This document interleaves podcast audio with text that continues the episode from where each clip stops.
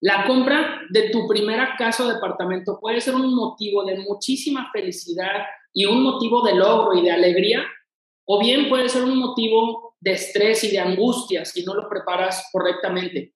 Hoy vamos a platicar acerca de todo aquello que debes de saber y hacer antes de dar ese paso.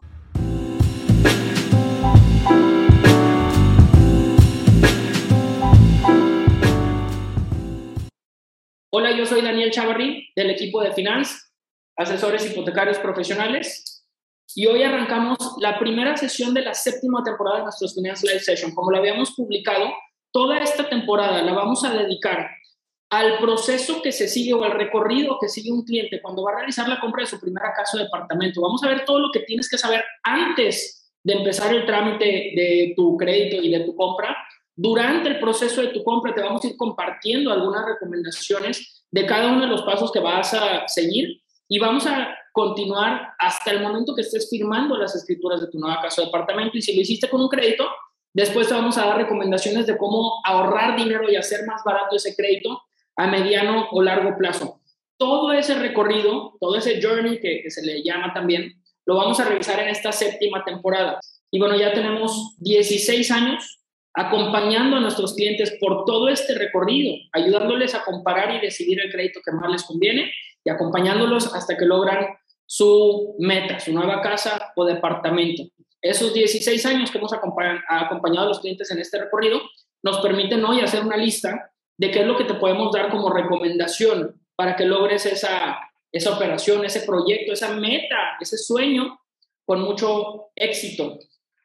Hoy, como es la primera sesión, vamos a empezar con la parte del recorrido antes. ¿Qué es lo que tienes que saber y hacer antes de empezar con el proceso de tu crédito? Hay algunas cosas que quiero compartirles y por consecuencia vamos a compartirles una pantalla de un segundo. Espero que ya estén viendo mi pantalla. Si me pueden confirmar, les agradezco. Y hoy, como habíamos comentado, vamos a platicar acerca de si estás listo. La pregunta es, ¿estás listo para comprar tu primera casa? Vamos a comentar todo esto que tienes que saber antes de solicitar tu crédito. Como habíamos comentado, todo el proceso de compra empieza desde antes del proceso de crédito, desde antes que des ese paso para comprar esa propiedad. Si lo vas a hacer por medio de un crédito hipotecario, vas a tener tres etapas. Una autorización del crédito, el avalúo de la propiedad, la escrituración ante un notario público, en ese momento te conviertes en dueño, hasta ahí vamos a llegar, e incluso después de la firma, te vamos a dar algunas recomendaciones para que tu crédito se haga más barato. Todo eso vamos a ver. Hoy nos toca especialmente platicar de este paso, todo el paso previo a tu compra. Y sin más, vamos de lleno a los puntos que quiero compartir. Lo voy a dividir en tres grandes bloques. El primer gran bloque es, ¿por qué comprar una casa? ¿Y qué es lo que debes de preguntarte si estás en el momento adecuado para comprar esa propiedad? ¿Y por qué comprar una casa? ¿Y cuándo es el momento ideal de hacerlo? Para empezar, no a todo mundo le va a convenir comprar una propiedad. Una de las, de las cuestiones que a veces se recomienda es, si tienes pensado permanecer en esa ciudad cuando menos los siguientes 3, 4, 5 años, cuando menos, quizá puedas pensar en la importancia de comprar una propiedad. Si tienes pensado o está muy al aire que puedas moverte de ciudad, tal vez no haga mucho sentido comprarlo, a menos que lo hagas como inversión. Segundo tema, luego podemos hablar más en específico de esto, pero otro tema muy importante es que los mexicanos no solemos ser muy buenos para ahorrar. Ojalá tú seas la excepción, ojalá tú seas muy bueno para ahorrar, pero en general los mexicanos no somos tan ordenados para ello. Y el hecho de comprar una propiedad hace que te forces a ahorrar y a generar patrimonio. ¿Por qué? Porque cuando compras una propiedad, después lo vamos a ver con más detalle, una parte de las mensualidades que pagas va directo a capital. Esto hace que ganes patrimonio en dos sentidos. La propiedad que vas a comprar es tuya y va ganando valor cada 12 meses, o cada mes, o cada seis meses, o dependiendo del ritmo de crecimiento de cada ciudad y de cada zona, la propiedad va ganando valor. A eso se le conoce como la plusvalía. Pero además de que tu propiedad va, va adquiriendo valor, si lo hiciste por medio de crédito, cada pago que haces disminuye tu deuda. Y esto quiere decir que tu patrimonio va creciendo. Es una forma muy, muy, muy ordenada y muy disciplinada de ir generando patrimonio y de ahorrar. Esa es una de las, de las grandes ventajas de comprar en vez de rentar. Pero te voy a dar una recomendación que básicamente funciona de la siguiente manera. Te recomiendo hacerte tres preguntas para saber si es tu momento ideal para comprar. A veces me preguntan, oye Daniel, ¿cómo están las condiciones de crédito? ¿Cómo están las tasas de interés? ¿Cómo están los precios de la propiedad? Todo eso, por supuesto, que es muy importante. Y sí es importante ver cómo están las tasas, cómo están los precios, en qué zona te conviene comprar. Toda la economía a nivel nacional o a nivel global, por supuesto que es importante. Pero más importante que eso son las siguientes tres preguntas que te recomiendo hacerte, porque dependiendo la respuesta a estas tres preguntas es si es tu momento para comprar o si no es tu momento para hacerlo. ¿Cuáles tres preguntas te recomiendo hacerte? Primero, si tienes estabilidad laboral. Si en tu empresa ves, por ejemplo, si tienes un trabajo por una nómina y ves que están despidiendo gente y tu trabajo corre riesgo y no es tan seguro que puedas colocarte en otra empresa, tal vez este es el momento de hacer una pausa y no es el momento de tomar una decisión de ese tipo. Si tú eres un profesionista independiente o un dueño de negocio y las cosas se ven bien, al menos en los siguientes meses o en los siguientes años, en el corto plazo, quizá es tu momento de hacerlo. Si corre peligro todo el giro al que te dedicas, si corren peligro los ingresos que puedes percibir, entonces tal vez es momento de hacer una pausa. Esta pregunta te la tienes que hacer tú. Ojo, y abro un paréntesis. Cuando compras por medio de un crédito hipotecario, normalmente los créditos son a 10, 15 o 20 años. Es imposible saber qué va a pasar en los siguientes 10, 15 o 20 años. No hay manera de saberlo, todo puede suceder. Sin embargo, la pregunta va más en el corto o mediano plazo. ¿Cómo ves tu situación laboral, tu situación económica en los siguientes meses? La segunda pregunta que te recomiendo hacerte es si tienes estabilidad financiera. ¿Cómo están tus finanzas? Si tienes algo de dinero ahorrado, ahorita lo vamos a ver en la presentación, hay una recomendación que damos de tener algo de dinero ahorrado solamente por tranquilidad y paz mental. Si tienes también otro tipo de seguros que te den estabilidad y paz mental, Dar el paso de comprar una casa y tomar un crédito nunca debe ser motivo de estrés. Es importante que tengas control de tus finanzas. Esto también es muy importante. Y una tercera pregunta, esta es más bien personal o familiar. Si tienes estabilidad familiar, personal o emocional. ¿A qué me refiero? Si estás pasando por una separación, si estás casado y tu matrimonio está corriendo peligro, si estás pasando por un momento de duelo o de depresión, quizá no es el momento adecuado para tomar una decisión de ese tipo que te va a impactar por los siguientes 10, 15 o 20 años. Es muy importante que estés bien contigo mismo, que estés bien con tus seres queridos, que estés bien con tu, con tu familia para poder dar ese paso. Es importante que estés bien también emocionalmente para tomar una decisión de ese tipo que, como bien te comento, va a tener un impacto por los siguientes años. Una hipoteca y una propiedad es algo con lo que te quedas usualmente durante cierto número de años. Y ahí lo tienes. Estas son ciertas preguntas que te recomiendo hacerte a ti mismo para saber si es tu momento. Recuerda, más importante que lo que está sucediendo con las tasas y el sector inmobiliario, son estas tres preguntas que tienen que ver contigo y con tu familia. Si vamos bien hasta aquí, vamos a pasar al segundo bloque. Este primero estuvo relativamente sencillo. Vamos a entrar en cosas un poco más, que, ya le metemos un poquito más de, de números. Si me siguen bien hasta aquí, avanzamos. El siguiente bloque habla de cuánto dinero necesitas y qué casa te puede alcanzar. ¿Cuánto dinero necesitas para comprar una casa y qué casa te conviene alcanzar? Te conviene saber todo esto antes de dar ese paso para que puedas ir a la segura y dar pasos firmes cuando vayas a realizar la compra de tu casa. Vamos a dividir esto en seis puntos que te voy a dar como recomendación. La primera recomendación es revisar si tienes acceso a puntuación ya sea de Infonavit, de preferencia de Cofinavit, o de Fobiste. ¿Por qué este dato va a ser importante?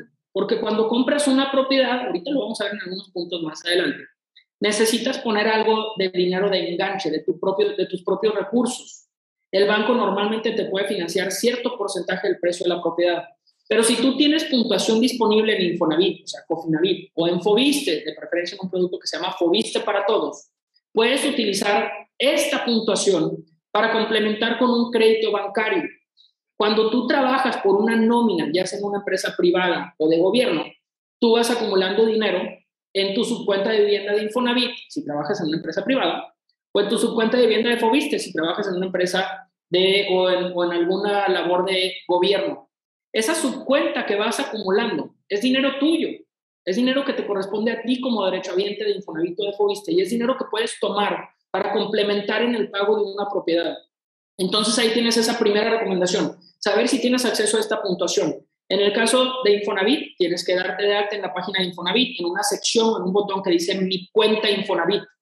Generas un usuario y contraseña y ahí puedes ver la cantidad de dinero de, de, la que puedes disponer en sus diferentes productos. Si tienes alguna duda, escríbenos y con gusto te ayudamos. Si cotizas en Fobiste, desde la página de Fobiste puedes ver también los productos de, a los que puedes acceder para complementar con un crédito hipotecario. Entonces ahí lo tenemos. Eso es lo, lo primero que te recomiendo. Si tienes duda, nos escribes. Segundo, tener cuando menos una noción muy básica de cómo están las tasas de interés y los factores de pago. ¿A qué me refiero con tasas de interés y factores de pago? Las tasas de interés te sirven meramente como una referencia y abro aquí un paréntesis, un segundo paréntesis ahora, para mostrarte más o menos cómo están las tasas de interés hoy que estamos viendo esta presentación en agosto de 2022. Ah, bueno, antes de esto, por cierto, importante también con respecto de las tasas, saber y tener la tranquilidad de que los créditos hipotecarios en México hoy están expresados con tasa fija. Estos créditos con tasa fija implican que ya no vas a tener variabilidad con las mensualidades que estabas pagando. Aquí hay un error en, la presentación, en su mayoría son con tasa fija y expresados en pesos. Aquí se me fue con la otra presentación. Son en tasa fija y expresados en pesos. Quizás has escuchado historias de terror de gente que antes tenía un crédito hipotecario y cada año aumentaba su saldo o aumentaba su tasa de interés y aumentaba su mensualidad. Hay mucha gente que perdió su casa hace algunos años por esquemas de crédito hipotecario de este tipo. La mayoría de los créditos hipotecarios hoy en México ya no tienen ese riesgo porque la mayoría están expresados con tasas fijas y están expresados en pesos. Aquí debe decir en pesos. Y entonces tienes esa certeza. Además de esa certeza, tienes la tranquilidad de que aunque tu crédito lo hayas contratado a 5, 10, 15 o 20 años, tú puedes hacer pagos adelantados en cualquier momento. El dinero va directo a capital y tú terminas de pagar más rápido tu crédito hipotecario. Esto es importante que lo contemples meramente por tranquilidad tuya, por si acaso escuchaste historias de terror de gente que perdió su casa con mensualidades que fueron subiendo. Eso ya no existe en México en este momento, agosto 2022. Complementando con esto, aquí te, te compartimos una pantalla en donde se muestran las tasas más bajas que se pueden conseguir en los bancos hoy en día. Ojo y algunas observaciones.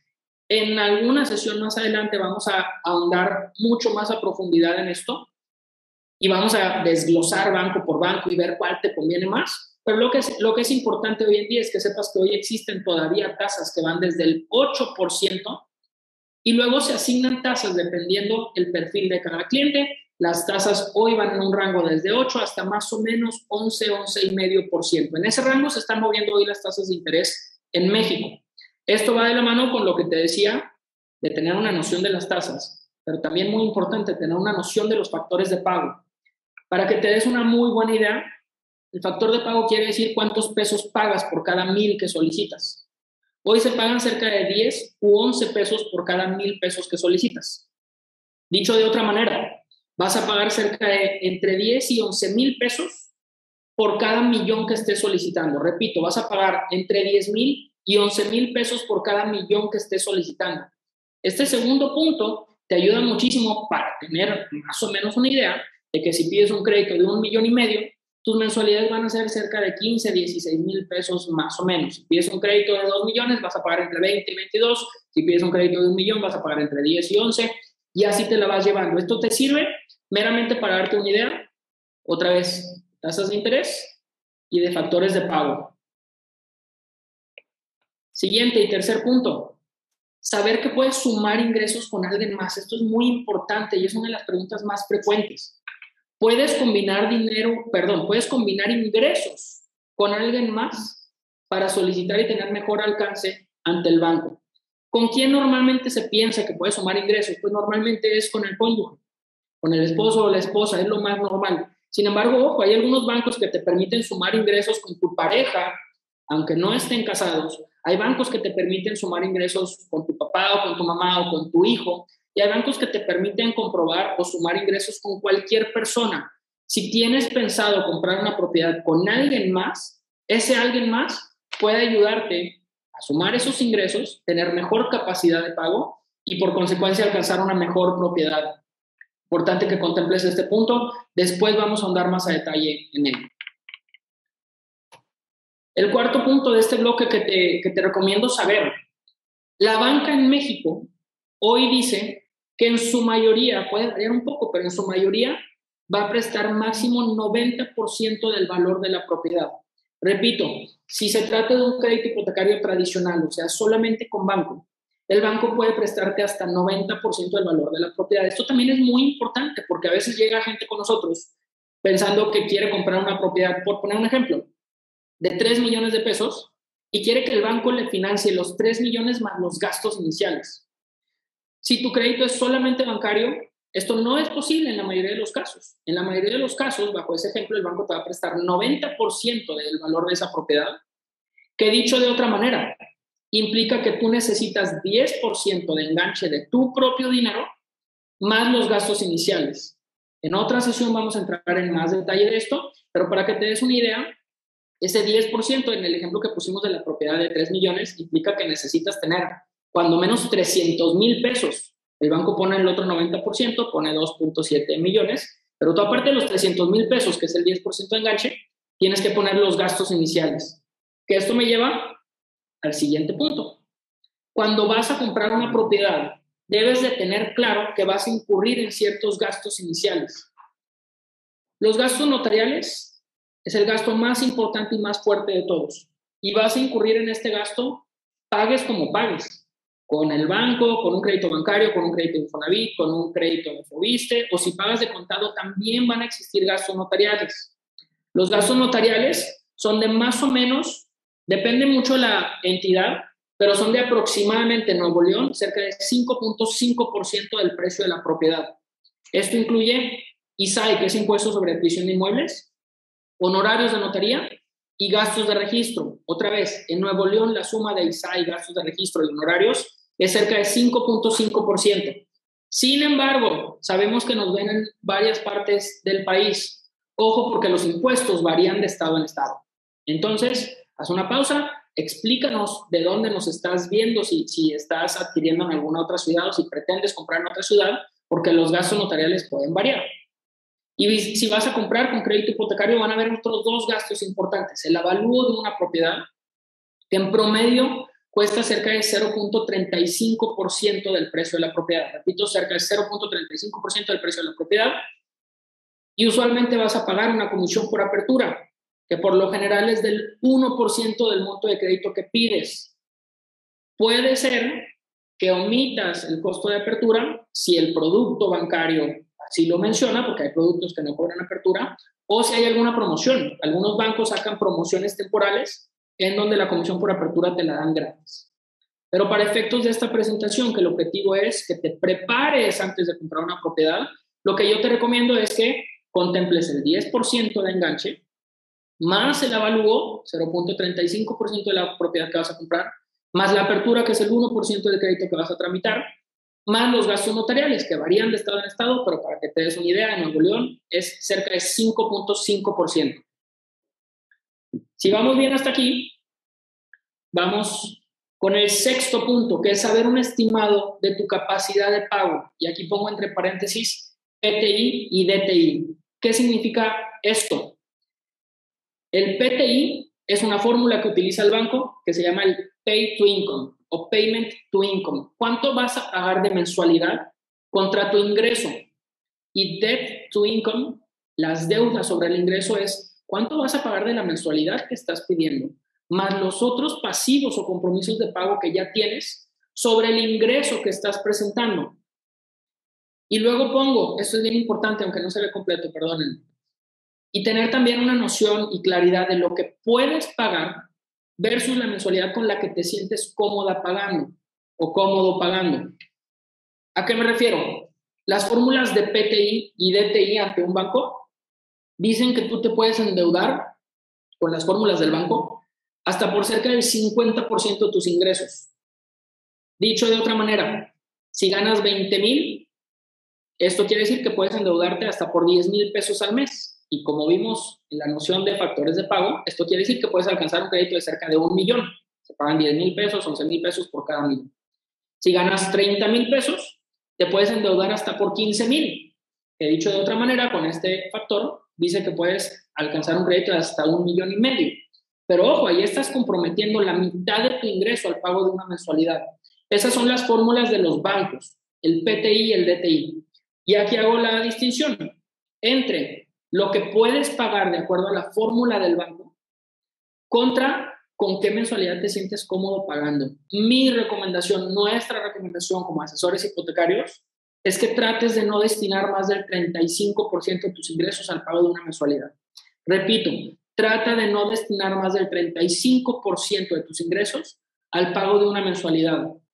Y ojo, aquí estamos hablando de los ingresos que demuestras tanto tú como la persona con la que estés tramitando el crédito si vas a participar con alguien más. Tienes que hacer mucho, muy, muy importante esa distinción. ¿Cuánto dice el banco que puedes pagar y con cuánto te sientes cómodo? Esos son seis puntos que te recomiendo saber antes de tramitar tu crédito y todo este bloque, como lo habíamos comentado, es de cuánto dinero necesito y qué casa me va a alcanzar. Entramos al tercer gran bloque y con este terminamos el, el bloque de esta primera presentación.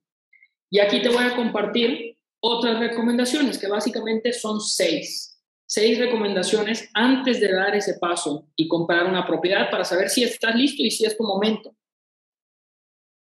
Toma nota de estas recomendaciones, todo esto te puede servir si estás pensando comprar una casa o departamento próximamente. Primera recomendación, esto aplica sobre todo para los jóvenes que nos estén escuchando. Si no tienes un historial crediticio, es muy buena idea generarlo. ¿Cómo generas un historial crediticio? Lo primero es acercarte con los bancos o con las instituciones con las que sea más fácil tramitar, por ejemplo, una tarjeta de crédito. ¿Qué banco te va a dar más fácil una tarjeta de crédito? El banco que ya conoce tus ingresos, el banco en el que recibes tu nómina o el banco en el que recibes tus ingresos, ese banco es el que más fácil te va a dar una tarjeta. Por el momento y de inicio no te preocupes tanto por el tema de la tasa de interés. Después podrás darte lujo de buscar el banco que te ofrezca las mejores condiciones. Pero de inicio, lo que nos interesa en este punto es que vayas generando historial crediticio. Esto lo logras abriendo una cuenta de crédito, de preferencia tarjeta de crédito. Y ojo, esto lo estoy comentando por una razón muy importante. La mayoría de los bancos te van a pedir que tengas historial crediticio para poder autorizarte un crédito hipotecario. Por supuesto que hay algunos escenarios en que te pueden autorizar un crédito sin historial crediticio, pero eso normalmente te va a limitar al monto de crédito que te pueden prestar o a la tasa que te van a asignar en un crédito hipotecario. Entre mejor historial crediticio tengas, es más fácil que te den un crédito hipotecario y es más fácil que te lo den con buenas tasas. Y esto me lleva al segundo punto. Ya que tengas créditos, tarjetas de crédito, crédito de auto, lo que fuera, cuida tu buro de crédito. Después vamos a abrir una sesión para hablar con más detalle de esto. Pero cuidar tu buro de crédito quiere decir cuidar tu nivel de endeudamiento. Tener historial en una tarjeta de crédito no quiere decir, y ojo, no te estoy diciendo que salgas y compres todo con tarjeta de crédito. Quiere decir que sepas usar ese crédito. Y saber usar ese crédito o esa tarjeta implica no endeudarte de más y de preferencia tratar de pagar la totalidad de tu saldo cada mes. Esto te va a generar un historial positivo, te va a marcar en el buro de crédito, y luego lo vamos a ver, con puros unos, que quiere decir que están marcando que tú pagas a tiempo.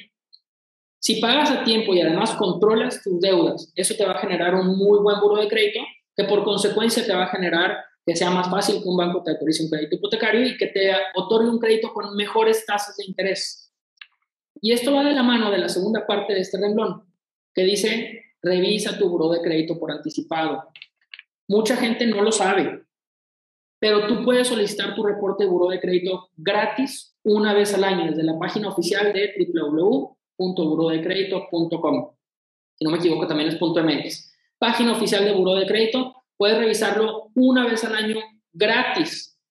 Mi recomendación, si no es mucho pedir, es que de preferencia pongas también las alertas. Eso estaría de súper lujo. Que pongas alertas para que cada que se genere un movimiento en tu buró tú te des cuenta. Si puedes hacer eso, estaría de lujo. Si no, cuando menos date la tarea, la tarea perdón, de revisarlo una vez al año y lo más recomendable es que tú revises tu buro de crédito antes de empezar tu trámite de crédito. ¿Por qué? Porque luego sucede que alguien tiene algún detalle en buro de crédito que ni sabía, que ni se enteró por algún tema de fraude, de duplicidad de información o lo que fuera. Y es muy conveniente revisar tu buro de crédito antes de empezar tu trámite. Esto te va a ayudar a tomar o ejercer algún, alguna maniobra o algún movimiento si tienes que aclarar una cuenta o si tienes que pagar una cuenta o si tienes que cerrar una cuenta. Para todo esto te va a ayudar cuidar tu buro. El tercero, forma tu propio fondo de protección. Lo comenté muy por encima al principio de esta presentación, pero mi recomendación es que para tu tranquilidad tengas cuando menos cerca de dos o tres meses en un fondo de protección que sea equivalente a tus gastos, gastos mensuales. Dicho de otra manera, ten o haz un cálculo de cuánto gastas mes con mes. Cuando menos trate de tener un fondo de protección que sea equivalente a dos o tres meses esto te va a dar muchísima paz mental para cualquier imprevisto, cualquier accidente, cualquier situación que implique que tengas que desembolsar algo de tu dinero y que más adelante no te metas en problemas con el pago de una mensualidad de un crédito, que corra peligro tu casa, que corra peligro alguna cuestión. Forma tu propio fondo de protección. Si eres asalariado y tus ingresos son fijos y por nómina, me parece que quizá con unos tres meses, el equivalente a tres meses, pudiera ser suficiente. Obviamente, entre más mejor. Si tus ingresos son variables, haz un promedio de cuáles son tus gastos mensuales y trata, si tus ingresos son variables, de tener, yo diría, entre 5 y 6 meses de fondo de protección de pago. Esto te va a ayudar también a tener mucha tranquilidad al momento de dar un paso o el paso de comprar tu nueva casa o departamento. Vamos con el cuarto punto y estamos entrando a la recta final. Esto es, híjole, oro puro y una de las recomendaciones más importantes que damos a todos nuestros clientes. Saber que puedes autorizar primero tu crédito, aunque no sepas qué caso de departamento vas a comprar. Otra vez, puedes autorizar primero tu crédito, aunque no sepas qué caso de departamento puedes o quieres comprar. La autorización de un crédito hipotecario no tiene costo y no te obliga a tomar ese crédito pero sí te da el respaldo de un banco que te está diciendo que te va a apoyar cuando decidas qué propiedad quieres comprar. La autorización de un crédito no tiene costo y va a tener, una vez que te lo autoricen, una vigencia de normalmente tres meses. Si encuentras una propiedad que te guste, entonces das ese paso y se avanza con el avalúo y la escrituración, que después lo vamos a ver. Pero ya tienes toda la tranquilidad de que hay un banco que te está respaldando para poder dar ese paso y hacer un ofrecimiento por una casa que te haya gustado.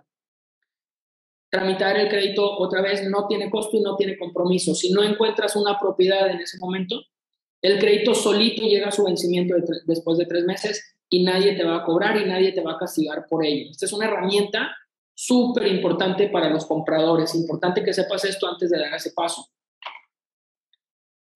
Muy parecido a ese punto. Cinco, antes de dar el paso de comprar una casa de apartamento, te, recomiendo tomar en cuenta esta quinta anotación. Evita dar un enganche fuerte o firmar una promesa de compraventa si no tienes un crédito aprobado. Este es uno de los más grandes errores que se pueden cometer al momento de comprar una propiedad.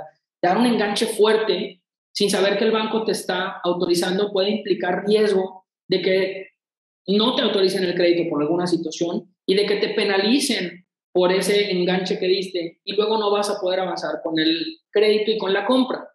Firmar una promesa de compraventa, me voy un paso para atrás. La promesa de compraventa es un documento en donde tú estás prometiendo que vas a comprar una propiedad y alguien está prometiendo que te va a vender esa propiedad. Pero si no tienes un crédito aprobado, puede ser que pierdas no solo tiempo, sino además dinero con alguna penalización, similar a lo que comentamos del enganche.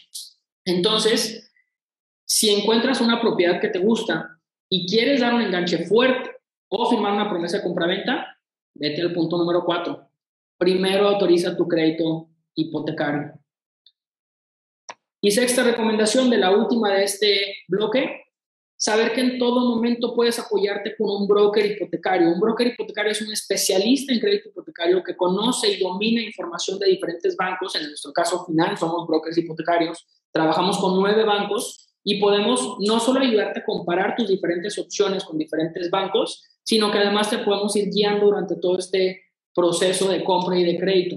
El, servicio de un especialista hipotecario, de un broker hipotecario como finanzas, asesores hipotecarios, no tiene ningún costo, es completamente gratuito, porque a los brokers nos pagan los bancos cuando se genera un crédito hipotecario. Hasta el final del proceso, eh, los bancos nos pagan a nosotros. El servicio para ti como comprador es totalmente gratis. Entonces, si quieres darte una idea de cómo quedan las mensualidades con las condiciones actuales, si quieres comparar entre varios bancos, si tienes dudas de tu capacidad de pago, puedes contactarnos y con muchísimo gusto te apoyamos a ver esas simulaciones, revisar detalles, resolver dudas o darte la asesoría que necesites.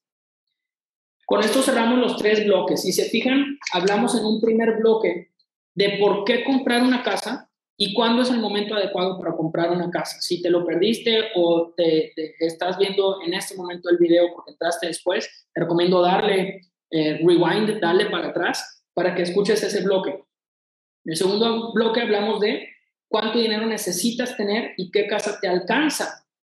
Y luego estas seis recomendaciones que estamos dando. Vamos a entrar en las conclusiones como lo comentamos, toda esta temporada lo vamos a dedicar al recorrido, al journey que lleva un cliente, desde antes de solicitar el crédito hipotecario y comprar una casa, saber si está listo para comprar una casa, y luego, asumiendo que palomeamos esta parte, vamos a llevarte por cada uno de los pasos en el proceso de una compra. Durante toda esta temporada lo vamos a ver. Vamos a llegar hasta el momento que firman las escrituras de tu nueva casa o departamento y luego recomendaciones después de que ya lo hayas logrado. Hoy nos tocó hablar de lo que debes de saber antes en la siguiente sesión, en el siguiente episodio, vamos a ahondar con mucho más detalle a cálculos y fórmulas para saber qué casa te puede alcanzar, cómo calcular tu capacidad de pago y cómo saber qué casa te puede alcanzar. Entonces, esta sesión y esta temporada va a ser de mucha utilidad. Te invitamos, como siempre, por favor, a darle like a este video, comparte con quien consideres que le puede servir y no te olvides de seguirnos y poner la campanita. Pon la campanita en el Facebook o en el YouTube para que te lleguen las notificaciones de cuando subamos las siguientes sesiones. Recuerda que al final somos brokers hipotecarios. El eslogan de nosotros justamente es que conocemos el camino y en esta temporada te vamos a, ir dando recomendaciones de todo ese camino que se va a recorrer cuando compras una propiedad. Si tienes alguna duda, aquí te dejo nuestros datos, correo info.finance.com.mx. Nos encuentras en las redes sociales como FinanceMTY y nuestra página también la puedes ver aquí, www.finance.com.mx. Dejo de compartir pantalla. Espero de verdad que esta, esta presentación y que esta transmisión te haya servido. Te invitamos a seguirnos. Esta temporada va a estar de lujo porque vamos a, recorrer todo este camino. Me voy a despedir de los que nos están viendo en repetición. En la edición vamos a, a cortar y me quedo unos minutitos más con la gente que nos está viendo en vivo para resolver aquí algunas dudas eh, y comentar algunas cosas. Sin más, les agradezco a todos. Nos vemos en la siguiente sesión y muchos saludos.